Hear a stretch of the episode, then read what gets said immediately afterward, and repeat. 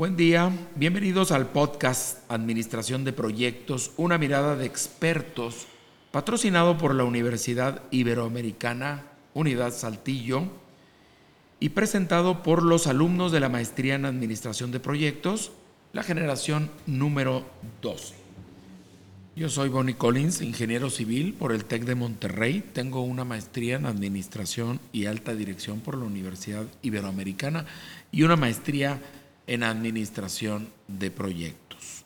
Desde el 2006 soy maestro en diferentes maestrías en la Universidad Iberoamericana, Campus Monterrey y Campus Altillo. A partir del 2012 coordino la maestría en administración de proyectos en la Universidad Iberoamericana, Campus Monterrey y Campus Saltillo.